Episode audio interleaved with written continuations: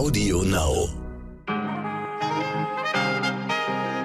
Ja, den schönsten Freitagmorgen aller Zeiten wünsche ich Ihnen, liebe Hörerinnen. Heute ist der 24. Juni. Ich bin wie immer Michel Abdullahi und darf Ihnen berichten, was wir heute so alles wichtig finden in der langen Version.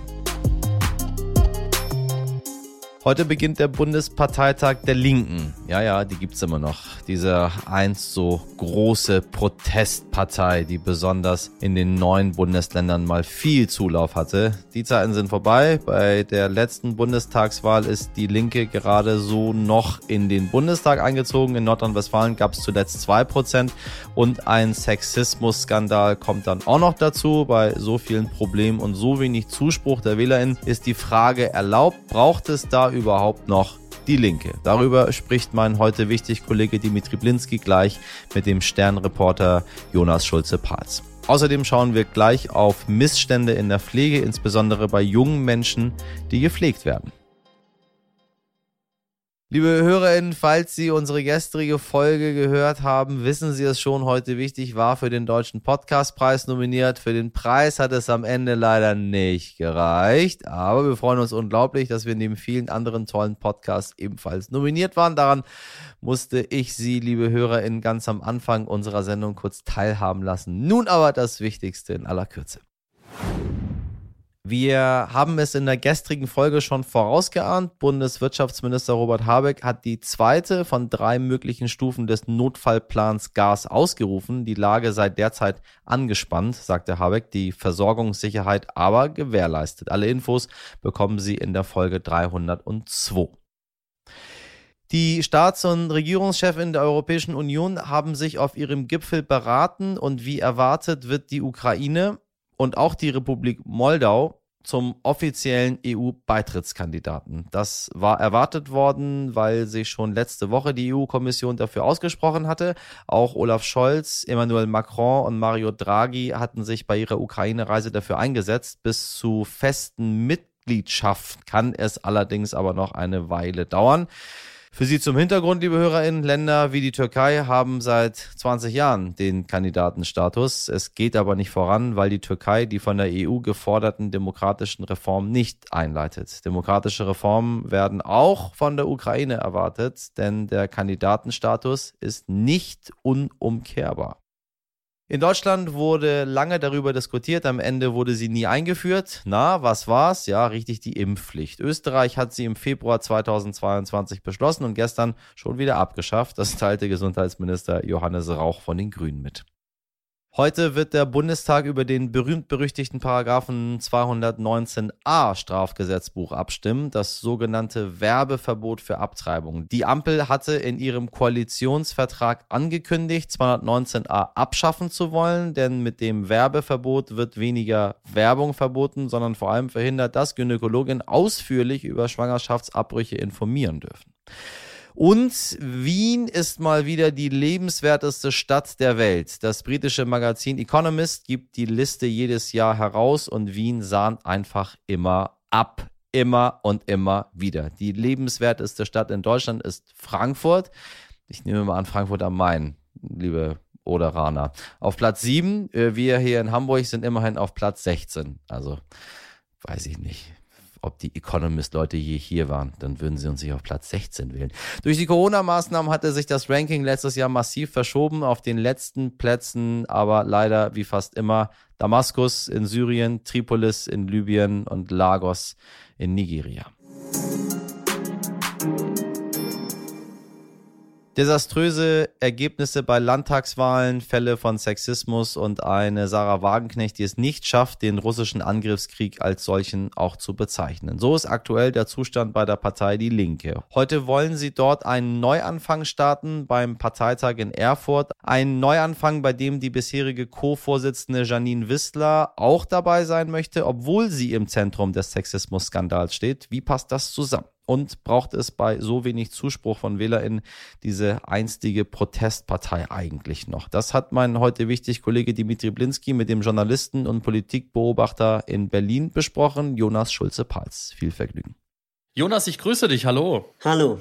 Die Inflation steigt, die Mieten steigen, die Kluft zwischen Arm und Reich wird immer größer. Eigentlich ist es doch jetzt die beste Zeit für die Partei Die Linke. Nun haben wir aber gesehen, äh, nach der Wahl in Nordrhein-Westfalen, äh, das lief nicht ganz so gut. Äh, circa zwei Prozent hat die Linke dort geholt und ein Kollege von der Süddeutschen Zeitung hat geschrieben, man braucht allmählich ein leistungsstarkes Mikroskop, und, um noch Spuren vom Leben zu erkennen von der Linken. Ähm, bei der Sonntagsfrage aktuell liegen sie auch bei vier Prozent.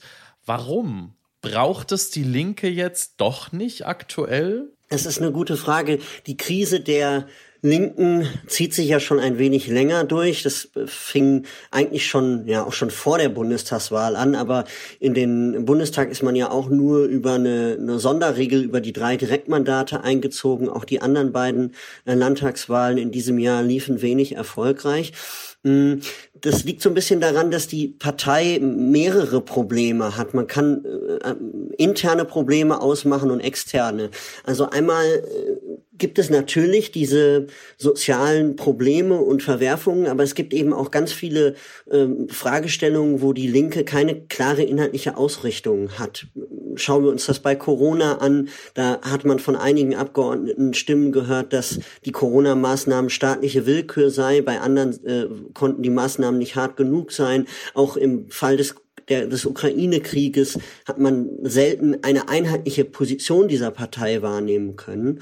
Und da äh, muss man, glaube ich, schon bei den Menschen auch feststellen, dass sie nicht mehr so klar wissen, wo sie diese Partei eigentlich verorten. Dann gibt es festgefahrene Strukturen innerhalb der Fraktion, Bündnisse zwischen äh, Politikern, die eigentlich inhaltlich wenig miteinander zu tun haben, die aber auch dafür sorgen, dass diese Fraktion wenig agil auftreten kann und ähm, ja so so in Machtkämpfen verfangen ist. Der Parteivorstand und die Fraktionsspitze äh, kommen nicht übereins. Und dann gab es eben in diesem Jahr auch ein Sexismusskandal. Es ist bekannt geworden, dass es innerhalb der Partei ganz viele Fälle von sexuellen Übergriffen ähm, gab. Und das ist natürlich für eine Partei, die sich selbst als feministische Partei wahrnimmt, ähm, doch ein sehr, ähm, ja, eine sehr schwierige öffentliche Darstellung.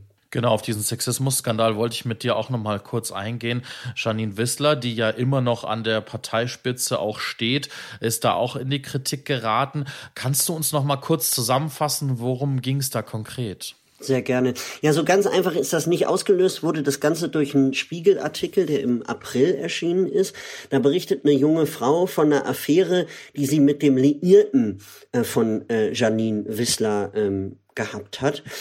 Die war wohl in den ersten Wochen und Monaten im Einvernehmen, aber dann soll der Mann äh, immer wieder übergriffig geworden sein gegenüber der jungen Frau, soll sie zu Videos beim Sex gezwungen haben, soll ungekündigt auf dem Balkon aufgetaucht sein. Und die Frau berichtet eben, dass sie Janine Wissner äh, um Hilfe gebeten habe, dass sie ihr E-Mail-Verlaufe weitergeschickt hat, dass sie sie angerufen hat. Und ähm, Janine Wissler habe eben nicht reagiert, habe den Mann nicht gemeldet bei Parteigremien. Ähm, genau das bestreitet Janine Wissler. Sie habe das Telefonat damals nicht als Hilferuf verstanden und sie verweist eben darauf, dass als sie von diesen Vorwürfen dann nochmal gehört hat, ein paar Monate später, dass sie dann eben Untersuchungen äh, veranlasst hat. Dieser Fall ist nicht ganz einfach, weil du siehst, es geht da auch sozusagen um persönliche Kränkungen. Die Frage ist, inwieweit war das eine Parteiangelegenheit oder eine persönliche Sache zwischen diesen beiden Frauen. Aber dieser Fall hat eben viel mehr ausgelöst. Er hat eine Debatte innerhalb der Partei darüber ausgelöst, wie man mit Sexismus umgeht und wie viele Fälle es dann doch gibt. Die parteinahe Jugendorganisation Solid hat sozusagen Menschen die Möglichkeit gegeben, sich zu melden, falls sie schon mal solche Erfahrungen gemacht haben. Und da kamen eben über 60 Fälle zusammen. Und äh, das ist natürlich einfach schwierig für eine Partei, die sich als feministisch versteht. Und ich glaube, was sozusagen darüber hinaus auch schwierig ist, ist, dass mh, es keine Strukturen gab, die es ermöglicht haben, mit diesen Fällen umzugehen. Dass es häufig verschleppt wurde, nicht ernst genommen wurde. Und genau, das ist im Prinzip der Fall von Janine Wissler und das, was danach passiert ist. Nun ist es ganz interessant, ähm, Janine Wissler wurde nach der NRW-Wahl auch gefragt, ähm, ob sie denn zurücktritt und sie hat darauf verwiesen, dass es den Parteitag gibt gibt, der mhm. jetzt eben am Wochenende ansteht und da die Weichen gestellt werden sollen, sowohl inhaltlich als auch personell. Und jetzt ähm, ist eben bekannt, dass genau die Janine Wissler am Wochenende auch für die Parteispitze kandidiert.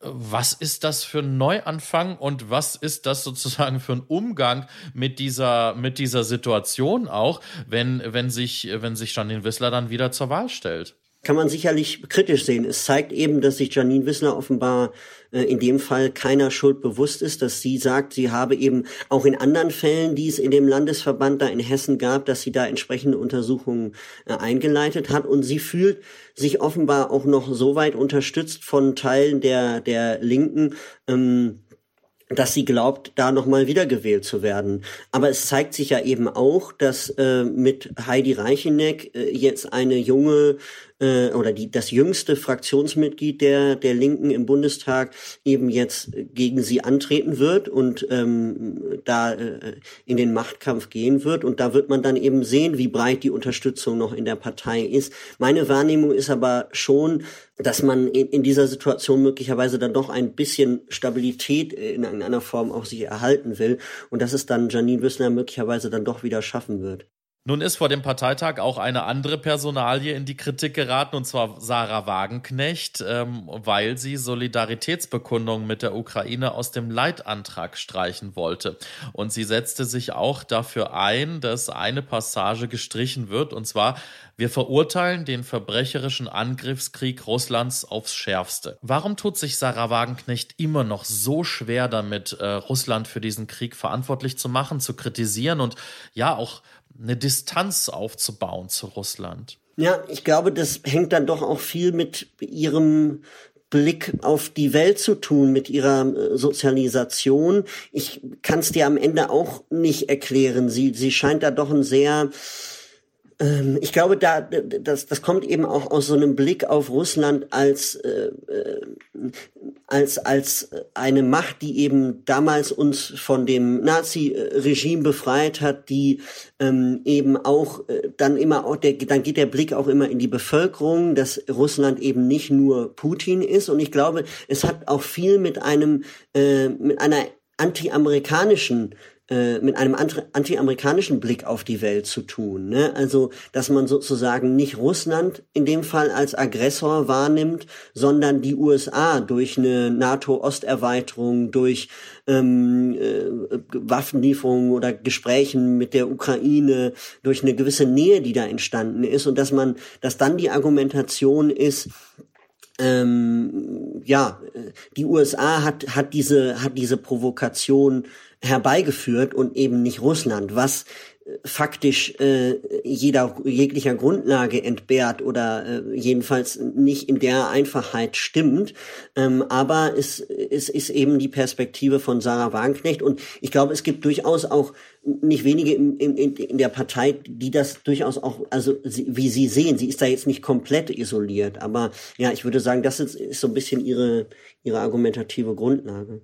Sie hat nämlich in ihrem Antrag auch gesagt, es geht darum, den Kampf um Macht, Profit und Einflusssphären insgesamt zu kritisieren. Mhm. Und wie du schon sagst, sie geht dann auch direkt auf die USA. Ähm, interessant ist aber auch dann der einzige linke Ministerpräsident Bodo Ramelow, der möchte dann eine sehr eindeutige Positionierung beim Krieg, äh, der in der Ukraine gerade herrscht.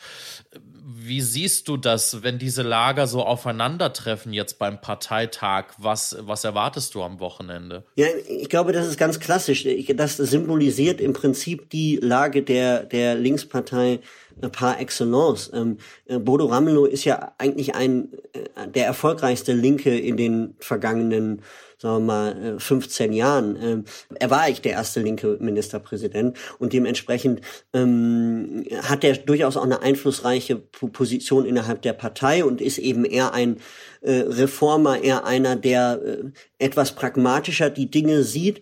Ähm, und das wird sicherlich auf dem Parteitag wieder aufeinanderprallen. Und es ist eben auch nicht gesagt, dass mit der Wahl einer neuen Parteiführung äh, die eine Seite wird dann möglicherweise Janine Wissler sein oder eben die junge Heidi Reicheneck. Auf der anderen Seite treten ja dann mh, hm, zwei, zwei Männer ein, äh, an, von denen übrigens auch einer äh, ein bekannter Russland-Freund ist, Sören Pellmann. Ähm, Äh, aber damit sind diese Konflikte nicht beigelegt. Am Ende wird es darauf ankommen, wie diese neue Parteispitze es schafft, in den nächsten zwei Jahren ähm, die Probleme, die ich angesprochen habe, also eine klare programmatische Ausrichtung, ähm, die inner, internen Streitigkeiten äh, eben entsprechend beizulegen. Äh, nur dann wird es wieder gelingen, ähm, äh, als, als Linke stark aufzutreten. Man kann aber natürlich auch grundsätzlich in Frage stellen, ob das der Partei noch gelingen kann. Denn wir haben eben auch externe Faktoren, die die Situation erschwert haben. Schauen wir uns Ostdeutschland an, da sehen wir eine äh, deutlich stärkere Alternative für Deutschland, die eben genau das Wählerklientel, was damals eben die Linkspartei gewählt hat, die fühlen sich jetzt eben eher bei der AfD zu Hause. Und wir haben eine, äh, eine SPD, die auch ein deutlich stärkeres, linkeres Profil hat. Und dementsprechend kann man schon auch die Frage stellen, ob da überhaupt noch Platz ist für eine, für eine linke Partei. Einfach wird das sicherlich nicht. Was glaubst du, was muss passieren, damit die Linke wieder ernst genommen wird, damit die WählerInnen sie auch auf dem Wahlzettel irgendwie finden? Ich glaube, man, das Wichtigste für äh, die Linke ist, dass sie ähm, dass sie auch einen personellen, eine personelle Neuaufstellung glaubwürdig vermitteln kann, dass sie eben dann doch am Ende nicht nur immer abhängig ist von den alten Bekannten von Gregor Gysi, von Sarah Wagenknecht, ähm, von äh, Dietmar Bartsch, dass äh, und ich glaube, das ist auch ein Teil des Problems, dass es zu wenig junge Köpfe gibt, dass man zu wenig äh, junge PolitikerInnen aufgebaut hat in den letzten Jahren. Und ähm, ja, ich hatte es schon, schon angesprochen. Am Ende geht es darum, eine klare politische Botschaft zu vermitteln, nicht als Stimmengewirr aufzutreten, sondern ähm, kernige, klare Botschaften vermitteln zu können. Ähm, und äh, es wird sich eben auch äh, die Frage stellen, wie sie sich außenpolitisch äh, positioniert. Ne? Also wenn wir dauerhaft davon ausgehen müssen, dass Russland ähm, isoliert äh, wird in der Welt und dass ähm, äh, dass die NATO als Verteidigungsbündnis an Wichtigkeit gewinnt, dann äh, ist es natürlich schwer als Partei, die die NATO ablehnt und ein, sagen wir mal, freundliches Verhältnis zur, äh, zu Russland hat, die, die, die Breite der Menschen dann eben zu erreichen. Also ich glaube, da muss man sich auch neu sortieren und möglicherweise den veränderten Gegebenheiten anpassen. Dann sind wir mal sehr gespannt auf den Parteitag, der heute beginnt und schauen mal, ob die Linke es schafft, ja, sich zu erneuern, wie es immer so schön heißt. Jonas, vielen lieben Dank dir. Ich danke dir. Vielen Dank an Jonas Schulze-Pals und Dimitri Blinski. Vielleicht erinnern Sie sich, liebe Hörer, in Folge 287 haben wir über die schlechten Arbeitsbedingungen in der Pflege gesprochen und auch über die Streiks an den Unikliniken in Nordrhein-Westfalen berichtet. Zu den überlasteten Pflegekräften kommt aber noch dazu, dass einige Pflegeeinrichtungen besonders viel Profit machen wollen und so PatientInnen schlechter versorgt werden. Diesen Vorwürfen sind unsere Investigativkolleginnen vom Team Wallraff nachgegangen. Sie haben monatelang recherchiert und einige Missstände aufgedeckt, besonders in der jungen Pflege. Und diese junge Pflege geht uns alle an, denn da kann man, wie der Begriff schon sagt, auch in jungen Jahren landen. Wie diese Pflegeform reguliert ist und welche Missstände das Team aufgedeckt hat, darüber spricht nun mein Kollege Dimitri Blinski mit Undercover-Reporterin Alessia. Alessia, ich grüße dich. Hallo. Hallo, na? Wir sprechen heute über die junge Pflege. Mhm. Was ist eigentlich die junge Pflege und warum ist diese Pflegeform für die Pflegeeinrichtungen so lukrativ? Wir haben Zuschriften zu diesem Thema immer wieder erhalten und haben gedacht, jetzt gehen wir der Sache mal auf den Grund.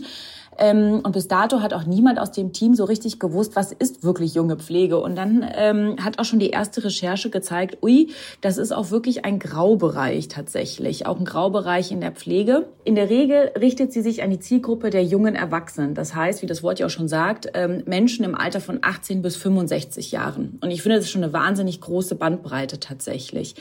Ähm, und das Ziel der jungen Pflege ist es, Menschen, die einen Unfall oder eine Krankheit erlebt haben, wie zum Beispiel Schlaganfall ähm, oder eine Querschnittslähmung, wieder auf das Leben nach diesem Schicksalsschlag vorzubereiten. Das heißt, sie zu rehabilitieren oder die vorhandenen Fähigkeiten, die sie noch haben, zu erhalten. Ähm, und das Problem in Deutschland ist, dass ähm, nicht immer sich jeder das leisten kann, zu Hause gepflegt zu werden. ähm, oder die Angehörigen damit überfordert sind. Und dann kommen viele junge Menschen tatsächlich ins Altersheim. Und da finde ich, fängt halt schon das große Problem an, weil junge Menschen ähm, andere Bedürfnisse haben als äh, etwas betagtere Personen und ähm, auch viele Pfleger in der Einrichtung es auch gar nicht leisten können, sich um ältere Menschen und jüngere Menschen gleichzeitig zu, zu kümmern. Und da fängt halt schon diese Problematik an. Und ähm, die junge Pflege wurde halt sehr lange sehr vernachlässigt, muss man sagen, in, in, in diesem ganzen Konstrukt, was Pflege leisten soll, so dass es einfach keinen äh, direkten rechtlichen Rahmen für die junge Pflege gibt. Das heißt, es ist ein, ein kein geschützter Begriff und es gibt keine klare Definition, was alles geleistet werden muss und äh, was sie erbringen sollte oder was äh, festgelegt ist. Und da fängt halt sage ich mal, dieser Graubereich an, warum es für Pflegeeinrichtungen auch sehr lukrativ ist. Ähm, die junge Pflege kostet mehr tatsächlich. Also äh, in dem Heim, in dem wir undercover waren, war ein Pflegeplatz äh, der, mit der Pflege, mit dem Pflegegrad 5 für 6.000 Euro monatlich äh, dotiert. Das heißt, du zahlst 6.000 Euro monatlich. Das ist unfassbar viel Geld. Was du dafür aber kriegst, ist nicht klar definiert. Also Heime können dann sagen, wir bieten Therapieangebote an, aber wie viel das genau ist, was da genau gemacht wird, wird nicht klar definiert. Und deswegen ist es so lukrativ für Pflegeeinrichtungen, junge Pflege anzubieten, weil sie A mehr kostet, aber nicht wirklich definiert ist, was genau gemacht werden muss und dadurch auch nicht klar kontrolliert werden kann, wird das denn hier geleistet, was versprochen wird. Du hast es gerade schon angesprochen, du warst äh, undercover im Einsatz in einem Pflegeheim. Welche Missstände konntest du aufdecken und wie bist du vorgegangen bei deiner Recherche? Ja, also grundsätzlich, ähm, wenn wir undercover gehen, versuchen wir uns als Reporter oder Journalisten natürlich auch nochmal einen äh, guten Überblick zu verschaffen. Das heißt, ich habe auch nochmal einen äh, Pflegehelfer-Lehrgang absolviert. Ähm, der ging vier Wochen lang, ähm, einfach um eine Basis zu haben. Was ist in Ordnung und was ist ein Pflegefehler? Was muss ich beachten, wenn ich auch Menschen äh, pflege? Weil ich natürlich, wenn ich undercover gehe, nicht einfach nur mitlaufe, sondern auch zum Teil mit anpacke. Ähm, und da hat man ja schon eine sehr hohe Verantwortung den Menschen gegenüber und der sollte man sich auch bewusst sein. Ja, und die Missstände, die ich dann in dem Fall dokumentieren konnte in der Jungpflege, war vor allen Dingen eine massive Überforderung des Pflegepersonals. Ähm, ich habe auf der Station Junge Pflege Menschen erlebt, das war ein, ein, also ein, eine große Mischung an vielen ähm, Erkrankungen, würde ich mal sagen. Da war von multipler Sklerose bis Schlaganfall bis ähm, Autismus, Dep starke Depressionen, ähm, fehlgeschlagene Suizidversuche, alles dabei. Also diese Überforderung habe ich wahrgenommen. Vor allen Dingen auch äh, sehr wenig Personal tatsächlich. Also wir waren zwei Pfleger oder Pflegerinnen für in dem Fall fast zwölf Bewohnerinnen. Das war echt viel. Ähm, und vor allen Dingen ja auch, liegen auch einige in ihrem Bett und müssen komplett ähm, gewaschen werden. Also da, da brauchst du teilweise drei Leute, um die Menschen zu pflegen, um der Sache auch wirklich gerecht zu werden. Und ein ganz großer Missstand oder ein ganz großes Problem, das mir aufgefallen ist, ähm, viele Menschen erhalten gar nicht die versprochenen oder angeworbenen oder angepriesenen Therapien und äh, Rehabilitationsmöglichkeiten. Also der Ergotherapieraum in dem Heim wurde kaum bis gar nicht genutzt, weil die Ergotherapeutin aufgrund der Unterbesetzung mehr damit beschäftigt war, Frühstück zu machen statt die Leute zu, zu beschäftigen, sie ein bisschen zu mobilisieren und äh, für sie da zu sein. Auch äh, generell habe ich sehr wenig Beschäftigung gesehen seitens des Pflegepersonals mit den äh, Bewohnerinnen. Also da war sehr wenig Ansprache. Und wenn die Ansprache stattgefunden hat, dann war sie teilweise sehr vulgär und abwertend. Was ich den Pflegern nicht äh, böse ankreiden möchte, sondern ich glaube, das liegt auch teilweise an ihrer eigenen Überforderung, die sie dann zum Teil ähm, ungefiltert rauslassen. Genau, und das würde ich als die großen Missstände bezeichnen. Neben den Pflegefehlern, die natürlich dann auch dokumentiert werden konnten, wie zum Beispiel ein Intertrigo oder ein Decubitus. Das ähm, habe ich sehr oft tatsächlich auch erlebt dann in dem Heim. Nun habt ihr die, das Pflegeheim äh, ja auch mit den Vorwürfen konfrontiert. Wie haben die reagiert und wie hast du letztendlich auch diese Einrichtung verlassen? Ich meine, man baut ja auch eine gewisse, ja, emotionale Bindung dann auch auf zu den Patientinnen. Ähm, mit welchem Gefühl hast du das Ganze dann auch verlassen? Ja, ich, ich gehe mal auf die letzte Frage als erstes ein. Ähm, wie wie habe ich den Einsatz verlassen? Tatsächlich mit gemischten Gefühlen. Auf der einen Seite war ich auch irgendwo froh, dass es vorbei war, weil es anstrengend ist immer. Ähm, nicht nur physisch in dem Fall, sondern auch psychisch für mich, weil es mich emotional sehr... Ähm, herausgefordert hat tatsächlich. Ähm, ich hatte auch paar Situationen, wo ich im Einsatz auch geweint habe. Ich musste mich dann zurückziehen und musste einfach mal diesen, diese Emotionen, die ich da erlebt habe, einfach rauslassen, weil die Schicksale gehen einem wahnsinnig nah. Und ähm, man, man fühlt sich für die Menschen verantwortlich und möchte ihnen etwas Gutes tun. Wenn man aber sieht, dass die Menschen da wie ich das erlebt habe, überwiegend, das ist jetzt meine persönliche Meinung, mehr verwahrt werden, als wirklich auf das Leben vorbereitet werden, dann tut es einem schon sehr ähm, weh, das mitzubeobachten und mitzuerleben. Ähm, auf der An genau und deswegen war dieser Eindruck dann jetzt auch zu gehen ähm, zum Teil eine Erleichterung, zum Teil aber auch sehr bedrückend, weil ähm, man sich ja schon fragt, wie geht es Ihnen denn heute? Wie, wie erleben Sie Ihren Alltag? Liegen Sie immer noch in Ihrem Bett und schauen nur Fernsehen oder kriegen Sie eine Ansprache? Hat sich was verbessert? Hat sich Ihr, Ihr Leben äh, ein bisschen zum Guten gewendet? Und ähm, ich denke noch heute immer wieder an, an die BewohnerInnen, die ich erleben durfte, weil man doch sehr zügig eine Bindung zu ihnen aufbaut. Also wie du es auch richtig gesagt hast. Ähm, ja, und das Heim haben wir natürlich im Nachgang meines Undercover-Einsatzes auch konfrontiert. Und äh, man muss sagen, sie haben sich äh, sehr viel Zeit genommen und haben auch die Fragen, die wir ihnen gestellt haben, sehr ausführlich beantwortet. Ähm, überwiegend äh, sagen sie, wissen sie nichts von den Zuständen und weisen auch den Vorwurf, äh, eine, einen Mehrgewinn durch die junge Pflege zu machen, auch von sich ähm, und dementieren überwiegend die, ähm, die Erkenntnisse oder die Beobachtungen, die wir äh, vor Ort erlebt haben oder die ich vor Ort erlebt habe tatsächlich. Alessia, vielen lieben Dank für deine Einblicke. Ihr habt ja auch im ähm, Podcast, äh, im Team Wallraff Podcast noch mehr darüber gesprochen und außerdem kann man sich die Folge ja auch online nochmal anschauen bei RTL Plus. Vielen lieben Dank dir für den Einblick. Ja, danke dir, dass ich das auch machen durfte heute.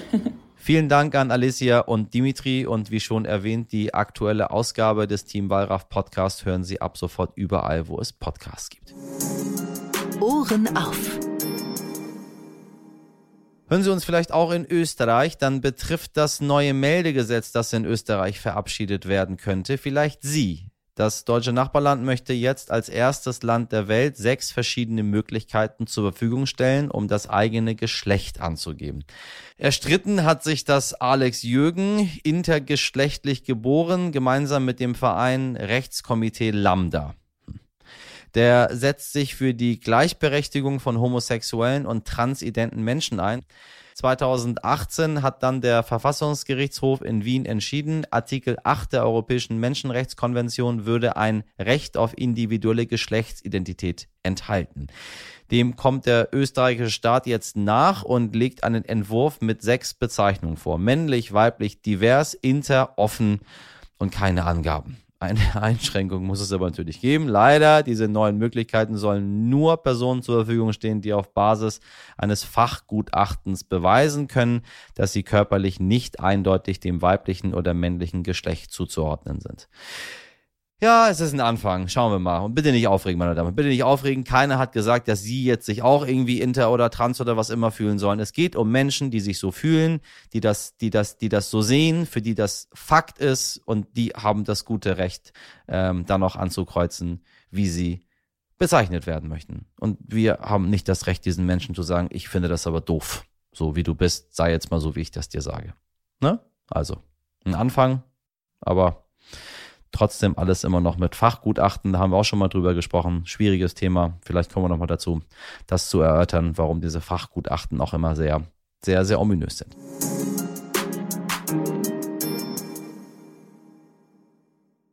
Das waren äh, hoffentlich etwa 27 Minuten sinnvoll investierte Zeit, denn Sie haben unsere Langversion gehört und darüber freuen wir uns sehr, falls Ihnen am Wochenende Themen, Geschichten oder Menschen auffallen, bei denen Sie denken, Mensch, darüber würde ich gerne mehr bei heute wichtig hören. Dann schreiben Sie uns doch an heute wichtig jetzt stern.de.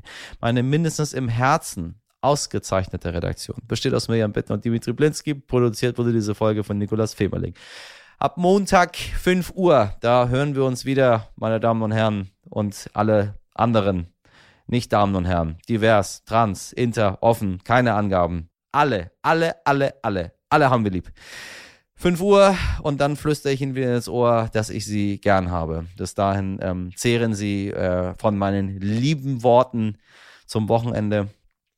Haben Sie ein sonniges Wochenende. Machen Sie was draus. Bis Montag, Ihr Michel Abdullahi.